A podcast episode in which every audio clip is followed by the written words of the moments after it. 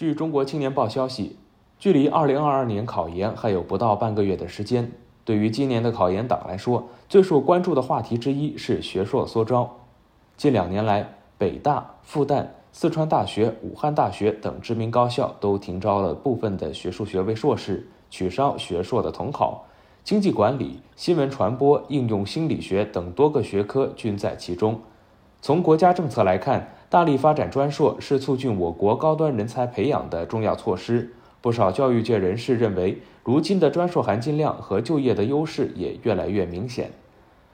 二零二二年全国硕士研究生考试初试将在十二月二十五号举行。和往年相比，今年的考研党在选择考研目标的时候，需要考虑的问题可就更多了。考研的同学想要成为学术型硕士，就更加难了。要求的能力更加高，可能会劝退不少人。山东大学的张文文表示，自己打算今年报考上海财经大学人文方面的学术硕士，但是今年这个学校的推免比例从不超过百分之三十变成了不超过百分之五十，也就是说，通过考研录取的同学就少了很多。不仅如此，以前的学校都是大类招生，初试之后再细分，但是今年初试就分流，虽然招生总人数不变。但前期的专业就选择很有博弈的感觉，因为这些感觉，坚持报考学硕的张文文感觉今年考试的压力非常大。最近一段时间，不少高校缩招、停招学硕的消息时常引起网络热议。今年五月，复旦大学经济学院表示，从明年开始将不再招收学术学位硕士研究生。不仅如此，北大。川大、西南大学等高校的某些专业也宣布停止招收学术型硕士。实际上，学硕招收、专硕扩招早已有了顶层规划。在去年的九月三十号，国务院学位委员会、教育部印发了《专业学位研究生教育发展方案（二零二零至二零二五）》。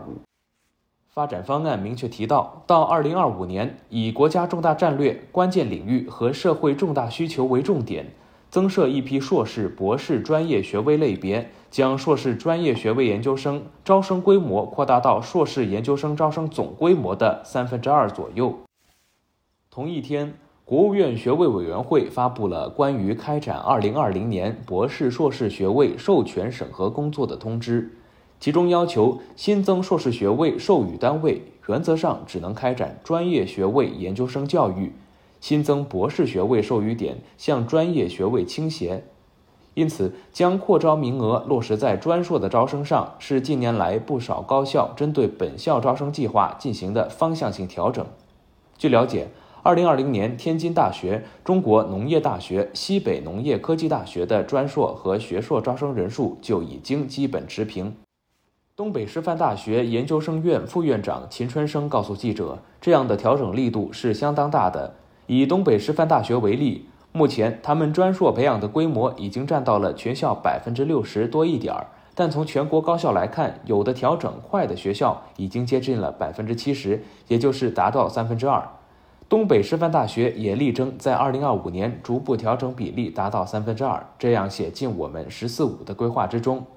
北京交通大学研究生院常务副院长朱晓宁表示，该校目前全日制非定向的硕士研究生中，学硕略多于专硕，大概的比率是六比五，这是学校三年前的比例。近三年学校没有增加招生，未来如果增加招生名额，会向专业硕士倾斜。如今专硕已经当之无愧成为了硕士研究生的半壁江山。自二零零九年起，我国开始全面招收全日制专业学位硕士研究生，专业硕士招生的数量逐年递增。在硕士研究生招生的数量中占比持续增大。根据中国教育在线发布的《二零二一全国研究生招生报告》，自二零一七年起，全国专业硕士招生规模始终高于学术学位硕士。二零一九年，硕士研究生招生八十一点一万人，专硕招生规模达四十七点四万人，占比为百分之五十八点五。二零一九年，专业硕士研究生在校生一百四十七点四万人，占比百分之六十点四。不仅在人数上占优势地位，社会上对专硕的评价也在悄悄的改变。从事了十几年专业硕士管理工作的秦春生观察到，近年来专硕的报考热度可以说越来越高。今年东北师范大学的专业硕士平均报录为六比一，但是学硕的平均报录是四比一。但五年前这个数据是反过来的，可见同学们对专硕的认可度是逐年增高的。今年九月，本科毕业于南京财经大学的周小新打算二战考研。当周小新看到目标学校的招生公告后，犹豫权衡了很久，最后重新调整目标，改报专硕。这样的胜算，他表示会大一些。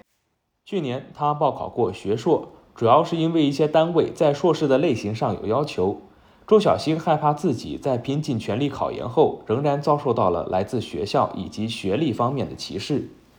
周小新的担忧也是国家改革的方向。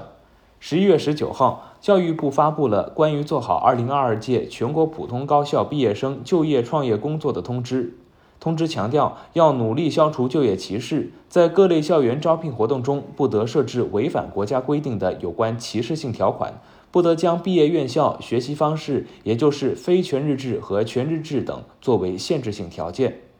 秦春生表示，近三年来，不仅同学们对于专硕的报考热情高涨，用人单位对于专硕毕业生的满意度和需求量也在明显提高。近年来，同学们和老师都有反映专硕特别好就业。以我们的教育硕士为例，学校要求教育硕士生在第一个学期的每个月都要集中一周去一线中学进行教学实践，还有八周的教育实习。学生毕业后，很多学校抢着要，很多校长发信息。说对学生们特别满意，因为基本功扎实，素质高，来了能立刻上岗，来了就能讲课，有潜质和无限的发展空间。因此，吉春生表示，他能体会到整个社会对专硕的看法改变。他认为，只要学校重视了，培育质量提升上去，就会得到社会的认可，形成良性循环。实际上，学硕和专硕没有高低之分，只是在定位上、培养模式上有些许不同。学术硕士是以培养学术研究型人才为定位，注重理论的教育和学术研究；专业硕士则是培养应用型人才，重视实践能力以及实践教育。任静就读于宁夏大学，目前大四。为了提升自己未来的求职竞争力，他决定报考中央民族大学的学科语文专业硕士。听周围一起考研的同学讲，很多学校的学硕确实是缩招了，但他报考的这个专硕扩招了。任静说：“专硕扩招是一件好事，会培养更多、更好、更专业的实践型人才。就拿我们专业来说，培养的是语文老师，在新课等改革政策发布以后，就会更要求一些教师在实践中适应新的环境，面对新的挑战。”任静认为，学术型硕士培养的是学术精英，大部分人还是普通人，真正热爱并且执着于科研的，可能就那么一小部分。现在很多人读完学硕还是存在就业的问题，这种情况下，学硕比起专硕可能就没什么优势。其实不管扩招还是缩招，还是能力最重要，成绩定胜负。任景说道。同时，也有不少专家表示，学硕是培养学术型人才，专硕是培养应用型人才，两种硕士应该各司其职。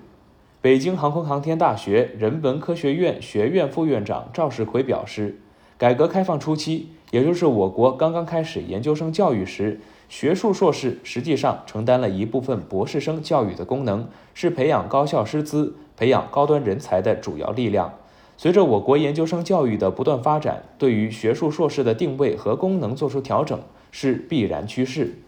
未来，特别对基础学科，学硕的定位更多是读博前的一个过渡性学位，是为博士教育做储备生源。从这一角度讲，学硕的总规模可能不再需要过大的增长，但在学科的结构上势必会做出调整。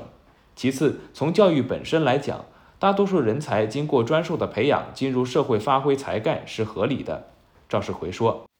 朱晓宁表示，为了更好地让人才培养服务于经济社会发展，分类培养是十分有必要的。把研究生学位划分为专业型和学术型，有利于国家从理论研究、产业实践等不同方面培养人才。他认为，强调分类培养的同时，还要开展分类选拔，才能促进分类培养达到目标。之所以如今有人对专硕的含金量仍有担忧，赵世辉表示，首先是因为仍有学校由于师资的水平、教学条件等方面的限制，导致专硕成为缩水版的学硕。在培养过程以及质量方面没有达到预期。不过近年来，朱小宁观察到，不仅国家对专硕的教育非常重视，培养单位也在下大力气提高专硕的教育质量。比如说，很多高校的研究生院都设立了专门的专业学位教育办公室。另外，所有层级的教育都需要全社会的共同努力。这不仅体现在行业企业要积极参与专硕培养，也体现在社会用人单位对专硕科学认识和合理认可。赵世奎说：“更多资讯，请关注羊城晚报羊城派客户端。感谢您收听羊城晚报广东头条，我是主播陈子燕。”